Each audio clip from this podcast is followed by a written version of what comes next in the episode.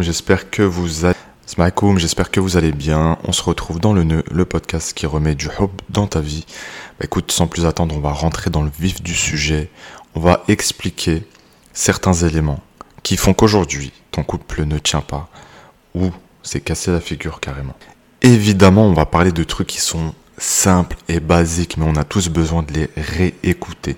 Celui qui vient qui me dit écoute, moi j'ai rien à changer, j'ai aucune réforme à apporter à mon être, euh, je suis comme ci, je suis comme ça et c'est pas autrement, bah forcément, déjà tu pars d'un postulat qui est mauvais et euh, tu vas te casser la figure. La remise en question est vraiment la base. À un moment donné, et c'est ce qui m'est arrivé quand tu te casses la figure sur plusieurs relations, tu te poses des questions, mais pourquoi en fait?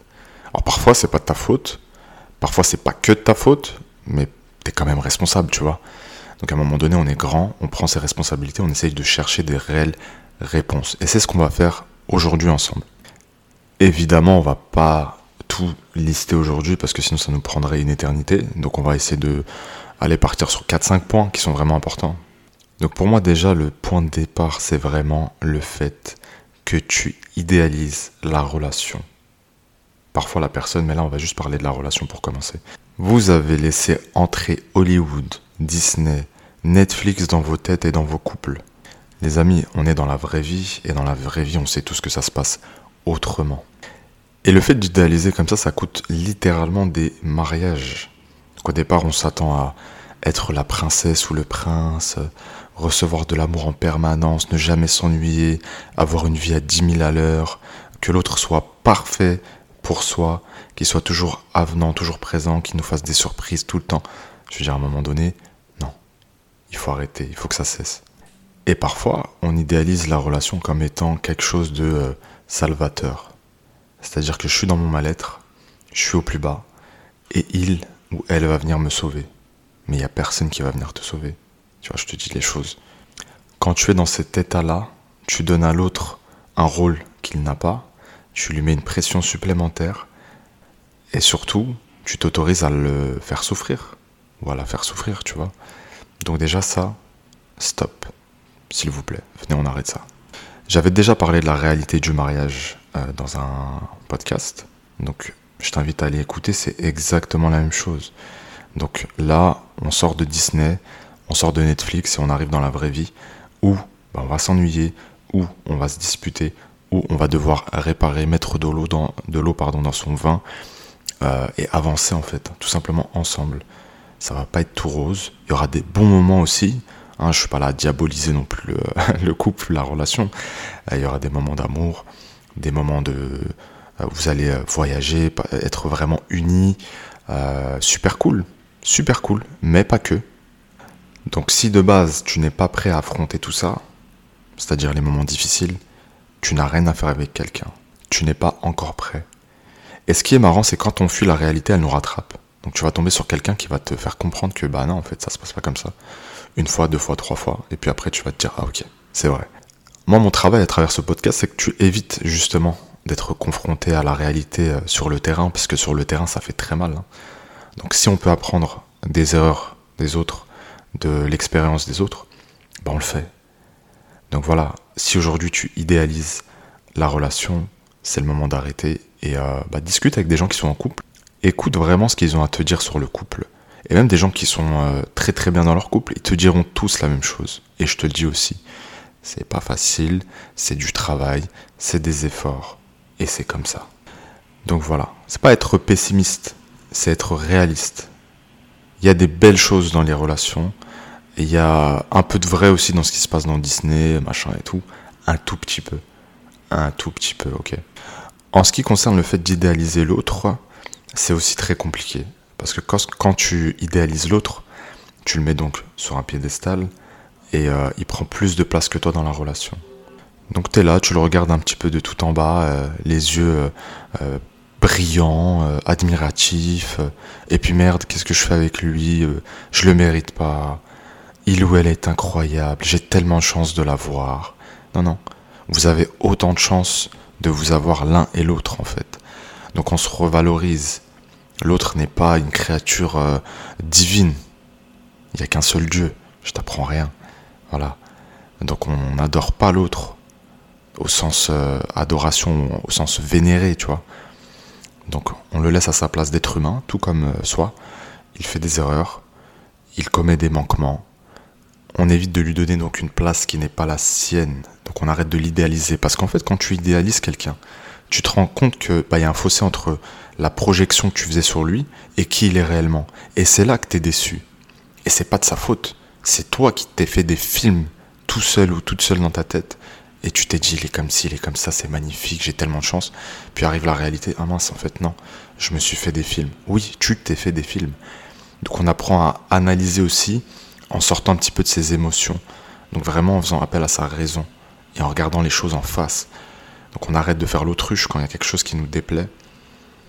À la fois, on trouve le bon équilibre entre, si tu veux, se remettre en question et ne pas se remettre en question. Parce que parfois on se remet trop en question aussi. Donc voilà, jusque-là si je résume, on n'idéalise pas la relation et on n'idéalise pas la personne avec qui on est. On va donc passer au point suivant, euh, et ça c'est quelque chose qu'on voit constamment en coaching. C'est très très très dangereux pour votre couple. Donc ça c'est le fait de vouloir formater l'autre, le fait de vouloir le changer. Parce qu'au fond, il y a des côtés qu'on aime bien chez lui. Il ou elle est belle, attentionnée, etc. Mais ah, j'aime pas trop, il a des amis ou des collègues du sexe opposé. Euh, elle sort trop. Par conséquent, je vais essayer de modifier certains comportements chez l'autre. Mais en réalité, s'il y a des comportements comme ça que tu ne peux pas supporter, c'est juste que tu n'es pas avec la bonne personne. Malgré ses qualités, elle n'est pas faite pour toi. Tu ne changeras personne. Alors oui, pendant un moment, euh, la personne peut faire grave des efforts. Mais dans la majorité des cas, ça va être temporaire. Et ça, faut juste l'accepter, tu vois. Donc les gens reviennent à leur nature profonde. Alors évidemment, il y a changer quelqu'un et il y a quelqu'un qui souhaite changer, bien sûr, mais surtout il y a changer et améliorer un comportement. C'est pas la même chose.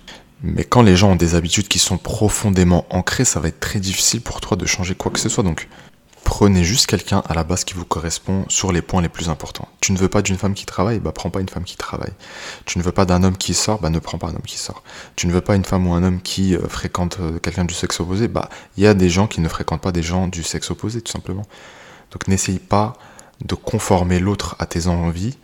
On n'est pas de la pâte à modeler. Il y a des comportements qu'on n'a pas envie de changer, il y a des habitudes qu'on ne veut pas changer, d'accord? Que ça soit euh, bien ou mal. Hein. Il y a des gens qui fument, bon, on va pas dire que c'est spécialement bien parce que c'est mauvais pour la santé, etc. Et qui n'ont pas envie de changer ça.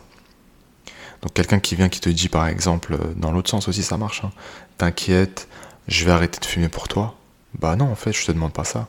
Mais je cherche pas quelqu'un qui fume tout simplement.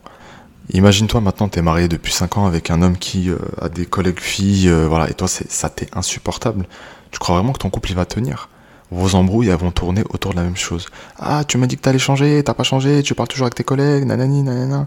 Et puis au final, quand les gens essaient de se conformer, à un moment donné, ils craquent, ils arrivent plus, parce que c'est pas eux. Et qu'est-ce qui se passe? Bah, Ils commencent à mentir. Du coup, toi, tu veux jouer le marionnettiste. Donc, tu veux créer Pinocchio, et Pinocchio bah, se met à mentir tout simplement, pour éviter les histoires. Donc on revient toujours à la même chose, c'est le choix du partenaire. Dès le début en fait il y a des comportements que je ne supporte pas, bien je me tourne pas vers des gens qui ont ce comportement, tout simplement. Et encore une fois, ça ne veut pas dire que ce ne sont pas de bonnes personnes, mais c'est juste pas les bonnes personnes pour moi. Et je l'accepte. Troisième chose qui fait que vos couples se cassent la figure, c'est le manque de transparence face à l'argent. L'argent est l'une des causes de divorce. Donc dès le début, on est clair sur ce qu'on touche, à peu près, sur le niveau de vie qu'on souhaite avoir, sur ses ambitions aussi. Euh, et est-ce que ça tient la route? Si je gagne 1000 euros et que toi tu gagnes 500 euros, ça va être compliqué de construire quelque chose, d'accord? Il faut arrêter ce délire aussi de, de croire qu'on va se construire ensemble, machin et tout. C'est bon. À un moment donné, on comprend qu'on vit pas que d'amour et d'eau fraîche, bien que beaucoup le pensent, malheureusement, mais c'est faux. Parce que on doit payer des factures, on doit faire des courses, il y a les assurances, il y a les trucs, je vous fais pas de dessin, vous le savez. Donc il faut être clair, il faut que ça tienne la route. Maintenant, si tu me dis que vous faites 1500, 1500 euros, que vous payez 500 euros de loyer, ok, ça peut se tenir. Mais soyons clairs dès le début. Soyons aussi clairs sur qui paye quoi. Parce que c'est un sujet tabou, mais c'est important. Vous savez qu'en islam, l'argent de la femme est son argent à elle. Et que le mari a la charge du foyer. Aujourd'hui, soyons un peu honnêtes, la vie elle est dure, d'accord? Donc si tu es une femme et que tu sais que ton mari touche 1500 euros, qui paye 500 euros de loyer, 250 euros de courses, les factures, machin, il lui reste 500, 500 balles dans la poche à la fin du mois, bah peut-être que tu vas prendre en charge des petites factures, tu vois? Et pour toi, ça sera une sadaqa, tout simplement. Maintenant, il y a aussi des hommes qui sont des grosses pinces, c'est-à-dire qui touchent 4, 5, 6 000 euros et qui veulent faire 50-50. Personnellement, je pense que vous serez d'accord avec moi, c'est juste impossible. Si tu te fais 5 000 euros par mois et que ta femme touche 2 000 euros et que vous faites 50-50, il y a un problème quelque part dans l'équation. Il faut retourner en CP là pour apprendre à, à, calculer en fait. Moi, si tu me demandes mon avis, je pense que on peut tous les deux participer, mais je pense que l'homme, peu importe ce qu'il gagne, il devra toujours plus participer que sa femme. Et je pense qu'en tant qu'homme aussi, on se sent bien lorsqu'on sait que, bah voilà, euh, on aime sa femme, on aime sa famille, ses enfants, et on s'investit pour eux, et on charbonne pour eux, et on paye pour eux. C'est une façon euh, de, jouer son rôle de protecteur, de personne sécurisante, tout simplement. Et pour les hommes qui nous écoutent, en fait, les femmes ne sont pas forcément toutes des michetots, et heureusement, t'imagines, mais elles ont ce besoin de sécurité, de savoir qu'elles vont manger, qu'elles vont avoir un toit sur la tête, et qu'elles ne sont pas avec un mec qui a une grosse pince. Tout comme les gars aussi qui disposent de l'argent de leur femme. Par exemple, la femme qui travaille pas, elle touche peut-être le, chômage ou quoi, et c'est le mec qui, le, l'empoche. Enfin, je veux dire, euh, on, on vit sur la même planète ou ça se passe comment? Je n'ai pas le droit, en tant qu'homme, de disposer de l'argent de ma femme. Point à la ligne, simple, clair, efficace. Ouais, mais c'est injuste aujourd'hui, les femmes elles veulent l'égalité, donc là-dedans aussi on fait l'égalité, blablabla. C'est bon.